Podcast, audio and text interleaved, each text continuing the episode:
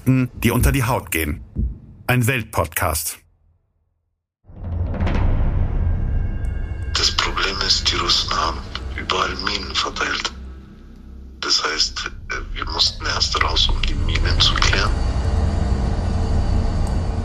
In Deutschland fühlt sich ja jeder so sicher.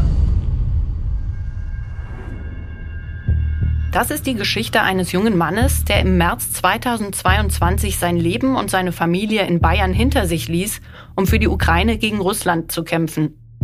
Jem, so heißt der Mann, ist über Monate im Krieg auf direkt an der Front. Und mein Kollege Ibrahim Naber hat den 32-Jährigen dabei begleitet. Von Anfang an. In Folge 3 kehrte Jem krank von einem Fronteinsatz im Südosten der Ukraine zurück. Wir erfuhren, dass er als junger Mann eine Zeit hinter Gittern verbracht hat. Zudem trafen sich Ibrahim und Jem zum ersten Mal persönlich im Kriegsgebiet. In dieser Folge ändert sich dieser Krieg brutal, auch für Jem. Er wird unmittelbar mit Verlust und Tod konfrontiert. Sein Team bricht zu einer verhängnisvollen Mission im Osten auf. Und Jem steht plötzlich vor einer großen Entscheidung. Ibra, wie geht es für Jem nach den Wochen im Südosten der Ukraine weiter? Anfang Mai passiert erstmal etwas, mit dem ich nicht gerechnet hatte. Jem reist für einen kurzen Besuch spontan zurück nach Deutschland, denn seine Familie feiert in Bayern dort das Fastenbrechen und er will sie überraschen.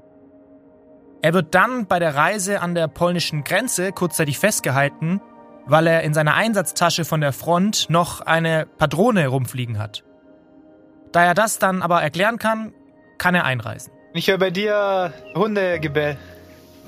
Ja, Hunde, Vögel zwitschern. wo, wo, äh, wo bist du erstmal? Ich bin gerade bei meinen Eltern. Heute ist doch ähm, türkischer Feiertag. Bayram ist doch heute. Und ich habe es genau richtig geschafft. und jetzt waren wir bei meinen Eltern zu Besuch mit meiner Kleinen und warten, bis die Frau jetzt nach Hause kommt. Und dann wird schön gegessen. Cem schickt mir ein Video aus einem Trampolinpark. Dort ist der Moment zu sehen, als er seine Tochter Amira mit seinem Besuch überrascht. Er läuft in die Sprunghalle, wo die Vierjährige gerade auf einer Treppe Pause macht und erst scheint sie gar nicht richtig zu realisieren, wer da vor ihr steht. Doch dann, plötzlich, springt sie auf und ihrem Vater in die Arme. Hat meine Frau meine Eltern eingeladen daheim. Die haben ja auch gar nicht damit gerechnet. Ich habe mich versteckt gehabt, dann bin ich auf einmal raus. Ich tue so meine Hand meinem Vater geben und er dachte, ich bin mein Bruder, weißt? Und da schaut er so, sagt er, Hä? meine Mutter ist gleich, äh, sie hat Schock bekommen, sie hat keine Luft mehr bekommen, nix, sie wusste nicht mehr, was sie machen soll. War schon krasse Reaktion. Du musst denen ja noch irgendwie sagen, dass du wieder zurückgehst. Ja, das wissen die ja. Die wussten das. Also die wissen es, dass ich in einer Woche wieder zurück muss. Beziehungsweise am Sonntag fahre ich wieder zurück, da habe ich schon mein Ticket. Ja, ist schon im Moment schon ein bisschen komisch, wieder im ersten Tag im Bett schlafen, so ruhig, so, so viele Menschen, Autos alles so, als wäre nichts, weißt du, ich schaue mir die Leute an und denke mir, hey, hier lachen alle und auf der anderen Seite weinen alle, weißt du. Bei mir war es auch mit den Geräuschen so krass, also als ich nach Hause gekommen bin und jedes, nur wenn so ein Mülleimer zugeschlagen wurde draußen, ich bin so richtig zusammengezuckt. Ja, den Fall hatte ich im Zug auch. Einer hat die Toilettentüre so zugeschlagen und ich habe da gerade gepennt, gleich aufgewacht, Augen offen und erstmal realisieren müssen, dass man im Zug sitzt. Das ist eine Erfahrung, die Cem und ich in der Ukraine beide gemacht haben. Es sind vor allem die Geräusche, die einem den Krieg immer wieder in Erinnerung rufen. Für Cem geht es nach nur einer Woche in Bayern tatsächlich zurück in den Krieg. Und zwar direkt zu einem Fronteinsatz im Süden bei Mikolajew. Als ich ihn nach seiner Rückkehr auf ihrem Stützpunkt erreiche, wirkt er mitgenommen. Hey, grüß dich. Wache vorbei. Ja, Wache vorbei. Wie geht's dir? Ja, Versuchen, die ganze Situation ein bisschen zu verarbeiten. Der Platz, wo wir waren, war ungefähr zwei Kilometer von den russischen entfernt. Und unser Einsatzplatz war 300, 400 Meter von denen entfernt. Also wir haben die richtig gehört, wenn sie gelaufen sind. Und der größte Film war, wo wir die Toten und die Verlusten hatten.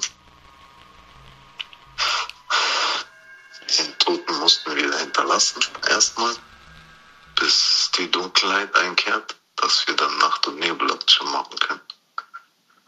Und sie die Verstorbenen da rausnehmen können. Wenn es nicht geht, oder das musst du ehrlich sagen, aber kannst du erzählen, was ist, was ist da passiert? Also, Also wir haben geplant, bei den Russen einzustürmen.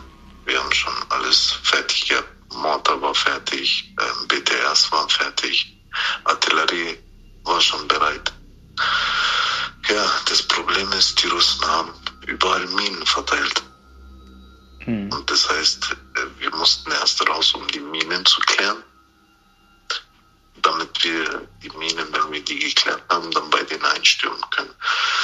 Ich meine, bei 30 Minen 28 zu entsorgen und zwei, also es ist halt normal, dass du dann zwei vergisst und nicht finden kannst. Ganz kurz zur Einordnung. Minen sind ein wirklich großes Problem in der Ukraine. Übrigens auch für die kommenden Jahre.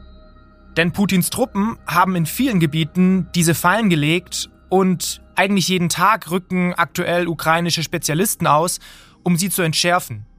Und ja, auch die Ukraine selbst legt Minen, um ihre Gebiete abzusichern. Ich erinnere mich an Odessa, als ich dort war und ich am Strand überall diese Schilder gesehen habe, wo drauf stand, Achtung, Minen nicht betreten. Das Problem ist, es gibt im Land einfach viel zu viele Minen. Und es gibt dann zum Teil auch sogenannte Antipersonenminen, die sogar automatisch explodieren, wenn sie Schritte erkennen, wenn sich ihnen ein Mensch nähert. Und es gab durch solche Explosionen bereits hunderte Opfer, darunter auch viele Zivilisten. Und dann traf es auch Jems Team. Wir schon bereit, wollten uns bereit machen für den Marsch, damit wir halt dann zu dem Zeitpunkt, was wir ausgemacht hatten, auch den Angriff tätigen können. Ja, bis dann eine Durchsage kam, äh, Minenexplosion. Zwei. Die haben nicht die Route, also zum Schluss haben sie nicht die Route genommen und wollten halt nochmal nachschauen auf eigene Faust. Dann auf eine Mine getreten. Das waren dann zwei zusammen. Der eine ist auf die Mine getreten und der andere war ein paar Meter von ihm entfernt, hat halt den, die Explosion abbekommen. Keine Ahnung, ob er die beiden Beine noch behalten kann. Und ja, und der andere, der ist halt gleich verstorben. Wie nah standen die dir? Kanntest du die sehr gut? Das war von dem amerikanischen Team. Wir haben halt ein, zwei Sätze gemacht, aber trotzdem, egal wie gut du einen kennst, in dem Moment bist du ein Team. Hm. Und es, der, der verstorben ist, das war halt einer, der schon lustig bei uns war. Es hätte jeden von uns treffen können. Wie geht's dir jetzt damit? Wie soll es mir gehen? Mir geht's eigentlich, es war gestern, okay. Es ist passiert. Wir haben die Leiche gebracht, wir haben uns von ihm verabschiedet, sind heute wieder zurück an die Base gekommen. Und hier, hier ist halt spätestens der Zeitpunkt, wo du damit abschließen musst. Wenn du es noch länger mit ihm mitziehst, dann überstehst du es nicht. Dann kannst du dich auch nicht auf die nächsten Sachen konzentrieren. Hm. Oder deine Arbeit gescheit machen. Wie konntet ihr euch noch von ihm verabschieden? Wie gesagt, wir haben ihn halt 1,3 Kilometer getragen bis zu dem Pickup, mit dem wir dort waren. Den haben wir dann hinten drauf getan. Haben ihn dann bis gestern in der Nacht, und wo ich die geschrieben habe, haben wir ihn gebracht. Dann war er bis heute früh, war er dann draußen auf dem Pickup gelegen. Und kurz bevor sie ihn halt zum Leichenschauhaus oder zum Mord gebracht haben, waren wir halt um ihn rumgestanden. Seine Leute haben ein, zwei Sätze gesagt und dann haben sie ihn weggebracht.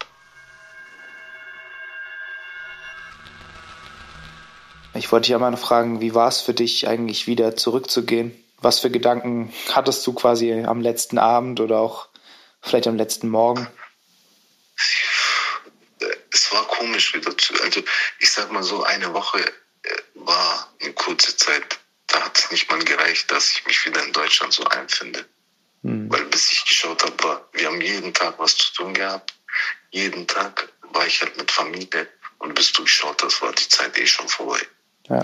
Und dann kam eh, Freitag kam dann diese Sache mit der Amira, ihre Kindergarten, wo sie ihre Vorführung hatte.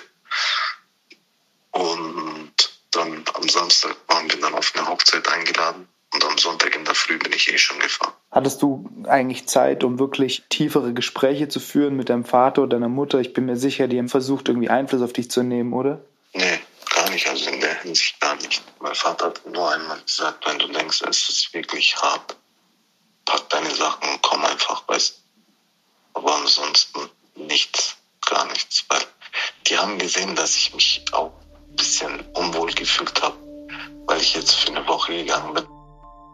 Ibra, welchen Eindruck hattest du zu diesem Zeitpunkt von Jem? Ja, ich kann ganz gut nachvollziehen, was er da gerade über seinen Kurzbesuch in Deutschland erzählt hat, wie er sich da gefühlt hat.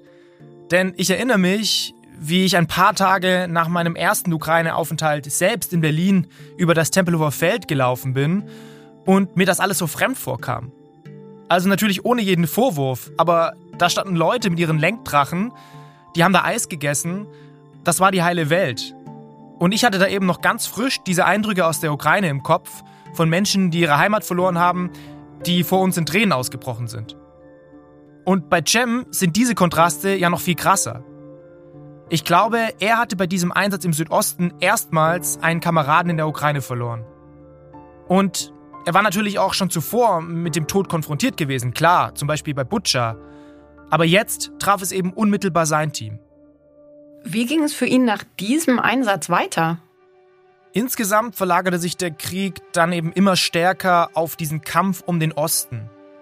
Der Donbass, so nennt man das Gebiet, umfasst ja vor allem die Regionen rund um die beiden selbsternannten Volksrepubliken Donetsk und Luhansk. Viele Orte dort waren im Frühsommer bereits unter russischer Kontrolle. Und dann machte Putin eben noch richtig ernst. Er zog massiv Truppen und auch Artillerie zusammen mit dem Ziel, den Donbass vollständig zu erobern. Gleichzeitig zog die Ukraine eigene Kräfte aus allen Landesteilen zusammen, um dagegenhalten zu können. Es war vor allem eine strategisch ganz wichtige Stadt, in der diese Schlacht um den Donbass über Wochen tobte. In der umkämpften ukrainischen Stadt Sjeverodonetsk greifen russische Truppen nach Angaben des ukrainischen Generalstabes weiter massiv mit Artillerie und Mörsern an. Um die Stadt im Donbass im Osten der Ukraine toben weiter erbitterte Kämpfe. Rund 10.000 Zivilisten sollen sich noch in der Stadt befinden, etwa ein Zehntel der früheren Einwohner. In der Großstadt Sjeverodonetsk schlagen so viele Bomben ein, dass es unmöglich sei, die Opfer zu zählen. Mitten in dieser Hochphase also, Anfang Juni, als die Kämpfe toben, erhält Cem die Nachricht, er und sein Team werden nach Sjeverodonetsk aufbrechen. An einem Freitag schickt er mir ein letztes Bild aus seiner Stube. Auf dem Bett sehe ich da eine Panzerfaust, daneben sein Gewehr, eine Tasche mit kleiner Ukraine-Flagge, ein rosarotes Handtuch und der grüne Helm, auf dem er den Namen seiner Tochter geschrieben hat, Amira. Cem schreibt mir, wir fahren in einer Stunde los. Pass auf dich auf. Und dann ist er weg. Erstmal höre ich gar nichts mehr von Cem. Auch meine Chatnachrichten kommen bei ihm nicht an. Und gleichzeitig lese ich eben immer diese Berichte, dass Russland die Stadt in Schutt und Asche bombt, dass es Straßenkämpfe gibt. Dann, nach einer Woche, endlich ein Lebenszeichen. Cem schreibt, alles klar, bin immer noch hier. Dazu schickt er ein verwackeltes Handyvideo. Da kniet er an einem Gebäude, an einem Fenster. Die Scheiben sind zerstört. Auf dem Fensterbrett liegen Papierstapel in kyrillischer Schrift. Und was ich in dem Video höre, klingt sehr nah und sehr bedrohlich.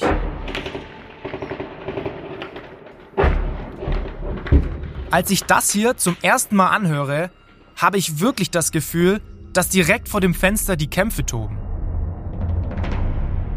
Es dauert noch zwei weitere Tage und dann, endlich, meldet sich Cem wieder vom Militärstützpunkt in Kiew. Ich sag mal so, äh, die, die noch dort im Leben sind, ist einfach nur Glück.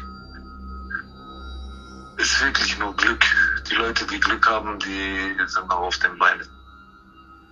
Ich kann dir so viel sagen, ich habe Hölle live gesehen, sagen wir es mal so. Eine Stunde vorher haben wir uns eine Nachricht angehört, 80 Prozent gehört Russen, 20 Prozent ähm, der Ukraine. Dann waren wir im Bus auf dem Weg dorthin.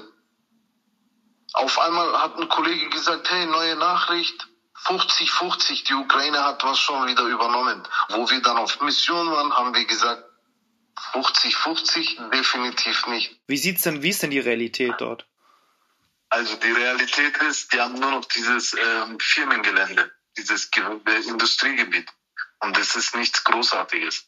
Der Rest von Sverodonetsk, den das gehört den Russen. Also alle Soldaten, alle Legionäre, alles, was in Ukraine ist, wird dorthin verlegt. Alles, alles. Was war euer Auftrag dort und wie sieht's dort aus? Ähm, Auftrag. Auftrag war, die Position halten, was sie noch haben und die Position, was die Russen übernommen haben, wieder zurück zu übernehmen.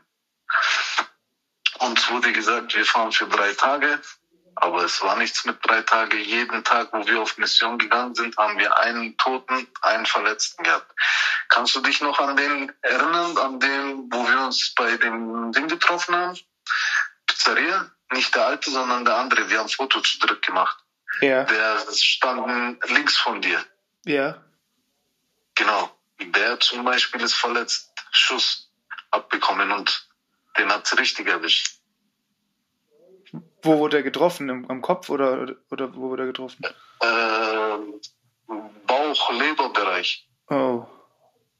Munition ist rein und hinten wieder raus. Und Gott sei Dank ist sie hinten wieder raus. Hm. Wird er überleben? Ja, ja, also dem geht schon wieder besser. Aber äh, es, viele von meinen Team, also viele sind gestorben. Viele, viele, viele.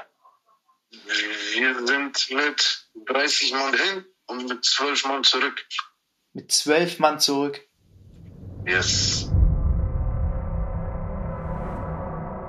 Jem hat mir von dem Einsatz erneut mehrere Handyvideos geschickt. Wie sie zwischen den Explosionen in Häusern ausharren, wie sie durch das Fenster den Rauch über Häusern sehen. Den Ton dieser Aufnahmen verwenden wir hier an mehreren Stellen. Du musst dir so vorstellen, du sitzt einfach da oder du schläfst und zehn Meter neben dir knallt es so und du zeigst da keine Gefühle. Dein Körper reagiert nicht mal drauf oder dein Gehirn. War das Häuserkampf? War das, ähm, kannst du das mir so ein bisschen beschreiben? Häuser, also es war ähm, Häuserkampf und Distanzkampf. Du hast eine Linie gehabt, das war eine Straße, da war dann deine Gebäude und äh, vor dir war ein verlassenes Gebäude, was schon eingestürzt ist, halbert, und dahinter waren dann die Russen. Wenn du attackiert hast und wieder Platz von denen nehmen wolltest, haben die Stellung gehalten und haben auf dich geschossen und du hast halt auf die geschossen. Oder jede, beide Seiten standen auf ihren Positionen und es wurde einfach nur geschossen mit Maschinengewehr, mit alles drum und dran. Und ein Ukrainer stand mitten in diesem Gebäude und hat nicht auf die russische Seite gezielt, sondern mit der Granate auf unsere Seite gezielt. In dem Moment, wo attackiert worden ist. Und wollte uns mit der Rakete abschießen. Weil er nicht mehr wusste, welche Seite welche Seite ist. Was ich du jetzt beschreibst, klingt ja ziemlich chaotisch, ziemlich unorganisiert. Das ist es auch. Aber wenn, wenn ich dich richtig verstehe, ist der Druck von den Russen so hoch, dass man überhaupt nicht ans Angreifen kommt. Also man kommt schon ans Angreifen. Nur das Ding ist, ähm, es wird halt oft von Distanz aus miteinander gekämpft und dann wird halt Schritt für Schritt weitergegangen. Wenn jetzt heute die Ukrainer 100 Meter vorwärts, äh, vorwärts kommen und 100 Meter wieder zurücknehmen, am nächsten Tag kommen die Russen und nehmen 200 Meter wieder zurück. Hm. Und das Ding ist halt, die Russen ähm, attackieren halt erstmal die ganze Zeit mit Artillerie, Artillerie, Artillerie, bis wirklich ein großer Schaden entsteht und dann schickt er seine Infanterietruppen los. Und das Ding ist, ich habe Vakuumbomben gesehen. Das sind Sachen, die eigentlich gar nicht erlaubt sind, aber er benutzt sie. Was ist denn das Problem für die Ukrainer dort gerade, oder für was war das Problem für euch, das größte? Ist es das fehlende Material, fehlende schwere Waffen? Wie muss ich mir das vorstellen? Also schwere Waffen, Material, es fehlt an alles. An alles. Ibra, du hast in den Tagen nach diesem Einsatz in Sjeverodonetsk mehrfach mit Jem Kontakt gehabt. Was war dein Eindruck von ihm? Eigentlich nie zuvor in all den Wochen habe ich ihn so niedergeschlagen erlebt. Ich erinnere mich an so viele Gespräche, zum Beispiel nach diesem Einsatz in Butscha und auch während den Wochen im Südosten, wo er und seine Kollegen fest entschlossen klangen, fast euphorisch zum Teil. Wir gewinnen diesen Krieg, wir treiben die Russen aus dem Land. Aber dieser Einsatz jetzt, der war ein Bruch.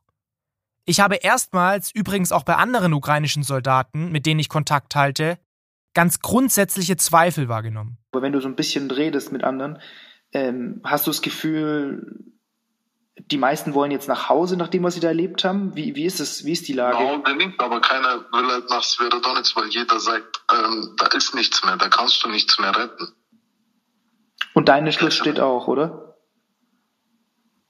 Ja, fürs Erste. Wir sind schon so vereint wie eine Familie. Wir sagen auch, wir sind eine Familie hier. Ja. Und wenn die gehen, dann gehe ich halt auch. Und ich sag mal so, es ist nicht so, dass die Leute wegen Angst gehen, sondern dass die Leute sehen, dass man sich einfach in den Tod schmeißt. Man weiß, dass man stirbt und geht trotzdem dahin. Ich meine, man kann Glück haben, ja, aber man sollte sein Glück nicht provozieren. Ja, und vor allem ist immer die Frage, wofür, Opfer, wofür riskiert man sein Leben? Ne? Wofür, wofür darfst du nicht sagen, weißt du warum? Weil ähm, dann wärst du gar nicht hier, weil dann würdest du sagen, hey Alter, mein Leben ist doch wertvoller als, ähm, ich sag halt immer so, im Moment kostet mein Leben zwei Euro. Und weißt du warum zwei Euro? Hm. Weil eine Munition kostet zwei Euro. Also ist die Situation für dich im Kopf sehr, sehr, sehr krass belastend, gerade mit dem, mit dem, was du erlebt hast? Ich will gar nicht drüber reden, weil ich sag mal so, ähm, es war keine gute Situation und es sind sehr gute Leute verstorben. Und desto mehr man drüber nachdenkt und drüber redet, macht man sich noch mehr kaputt. Weil ich weiß, wenn ich mehr drüber nachdenke, mehr drüber rede, ähm, ändere ich viel mehr meine Gedanken gegenüber bestimmte Personen oder ähm, gegenüber des ähm, Zivilleben, wenn ich dann wieder in meinem Land bin. Verstehst du? Und ich habe halt davor Angst, dass es dann mehr Folgen für mein Leben hat. Jem klingt hier sehr nachdenklich, Ibra. Er scheint sich Sorgen zu machen, dass ihn das Erlebte irgendwann im Alltag einholen könnte. Hattest du denn das Gefühl, dass er nach diesen Rückschlägen mit dem Gedanken spielt, wieder nach Deutschland zurückzukehren? Ich konnte es ehrlich gesagt zu diesem Zeitpunkt nicht so richtig einschätzen. Zwei Tage nach unserem Telefonat hat mir Cem ein Bild von seiner Wade geschickt. Er hatte sich da in Kiew gerade ein Tattoo stechen lassen. Darauf ist das Wappen der International Legion zu sehen, also der Einheit ausländischer Kämpfer, und rundherum stehen die Namen der Orte, in denen er im Einsatz war. Auf mich wirkt das Tattoo abgeschlossen, fertig. Cem aber sagte mir, dass er zwar wohl bald zu seiner Familie reisen würde, aber er sprach auch von Rückkehr. Meine Frau hat zu mir auch gesagt, sie wird gerne nach Bulgarien, weil ihre Mama, ihr Grab ist ja in Bulgarien und die will da halt auch noch ein bisschen ein paar Sachen äh, in Bulgarien machen. Und da hat sie mich gefragt, wie jetzt die Situation da ausschaut, mhm. ob ich da mitfahre oder nicht. Und wenn ich komme, ich denke, dass ich dann mit denen für eine Woche oder so fahre, aber dann, falls die Situation hier sich nicht ändert, dann direkt von Bulgarien aus wieder in die Ukraine fahren werde. Also das muss ich machen, weil ich denke so, sie hat jetzt sie stand jetzt gut hinter mir und wenn ich ihr den Wunsch nicht erfülle, dann ist es halt auch ein bisschen blöd. Auch für Amira, weil die liebt Bulgarien. Ja, und ich weiß ganz genau, wenn ich hier das absage, habe ich größten Stress meines Lebens. Hast du das Gefühl, dass der Blick von deiner Familie sich auf diesen Krieg und auf das, was du da tust, auch geändert hat? Also im Moment ist es so, dass mein Vater selber sagt, hey, ähm, wenn es da wirklich so ist, weil er hörte das auch im Fernseher.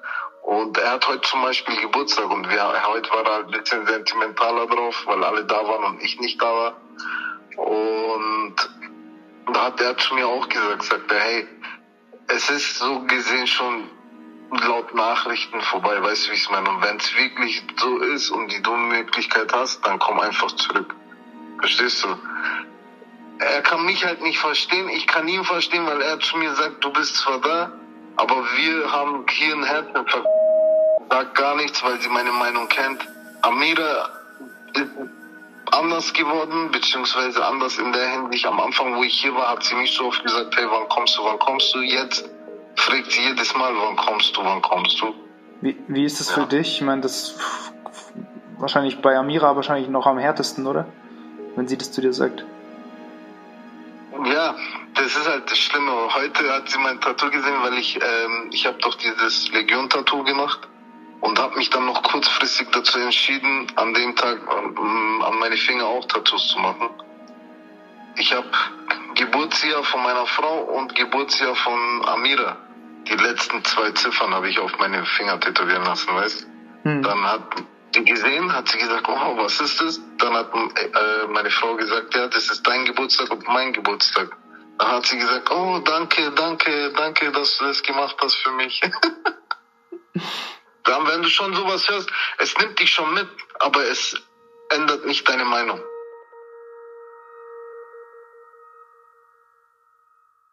Wie ging es denn jetzt mit ihm weiter? Ist er nach Sjeverodonetsk wirklich mit der Familie nach Bulgarien gefahren? Also jetzt gerade, im Juli, wenn wir diesen Podcast aufnehmen, ist das immer noch sein Plan. Familie, Urlaub und dann wieder in die Ukraine. Aber ich habe ja von seiner Frau gelernt, dass Cem zwar konsequent, aber eben auch sehr sprunghaft Entscheidungen trifft. Er entscheidet und dann ist vorbei. Also egal um was es geht. Wirklich egal um was es geht. Daher, also ich, ich, glaube, das ist wieder eine Phase. Ich hoffe und ich hoffe, es kommt irgendwo kein Krieg mehr und dann ist alles wieder gut. Also haben wir dann ein paar Jahre Ruhe. Du hattest ja über Monate hinweg wirklich engen Kontakt mit Jem. Wie bist du als Reporter damit umgegangen? Ja, ich versuche eigentlich immer, auch im Krieg, möglichst sachlich über die Themen zu berichten. Aber ich finde es auch Quatsch, sich künstlich zu verstellen und Zuschauern oder Zuhörern etwas vorzuspielen. Natürlich habe ich zu Cem über all die Wochen eine besondere Verbindung aufgebaut. Wir haben ganz automatisch auch über viel Persönliches gesprochen. Und irgendwann kam dann eben auch der Punkt, dass ich nach fünf oder sechs Tagen ohne ein Lebenszeichen unruhig wurde, wenn er da wieder an der Front war und nicht antworten konnte. Man fiebert also schon mit, klar.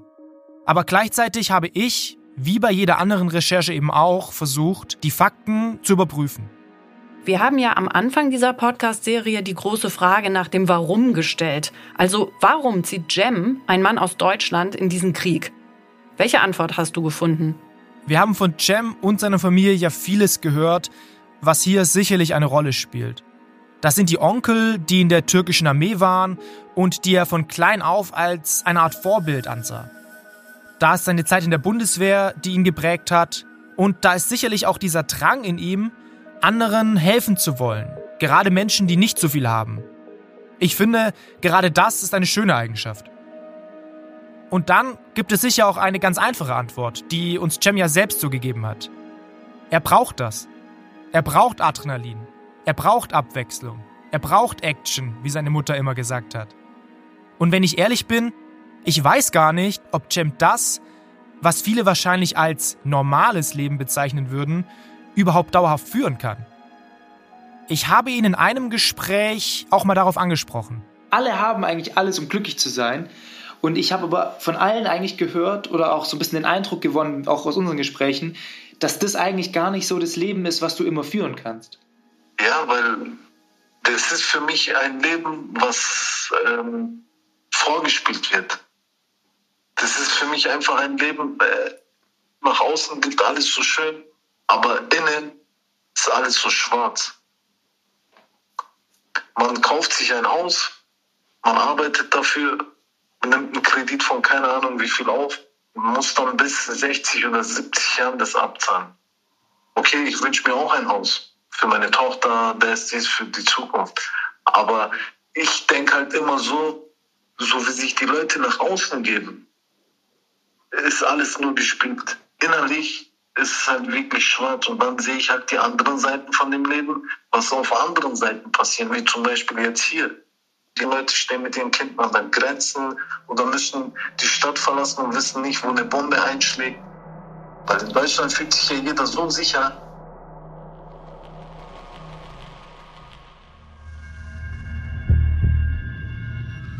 Mit dieser Folge geht unsere Reise mit Jem vorerst zu Ende. Aber Jems Geschichte geht weiter und ich werde ihn dabei begleiten. Ich reise selbst in den kommenden Tagen zurück in die Ukraine. Mein Team wird für Welt aus dem Donbass berichten. Und gerade nach all dem, was Cem von dort berichtet hat, frage ich mich schon, was auf uns zukommt. Wenn ihr wissen wollt, wie es weitergeht, dann abonniert den Podcast, schreibt uns und ich bin mir ganz sicher, wir hören uns. Das war Jem, ein Deutscher kämpft in der Ukraine. Teil 4. Die Hölle im Donbass. Eine vierteilige Reihe von Ibrahim Naber.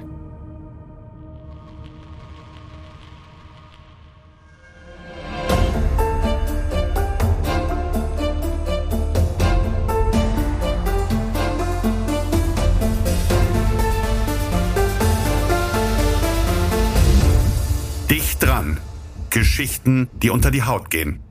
Ein Weltpodcast. Jem. Ein Deutscher kämpft in der Ukraine. Ein Podcast von Ibrahim Naber. Redaktion und Produktion WakeWord Studios. Redaktion Welt Antonia Beckermann, Annette Dovideit. Produzent Ruben Schulze-Fröhlich, WakeWord Studios.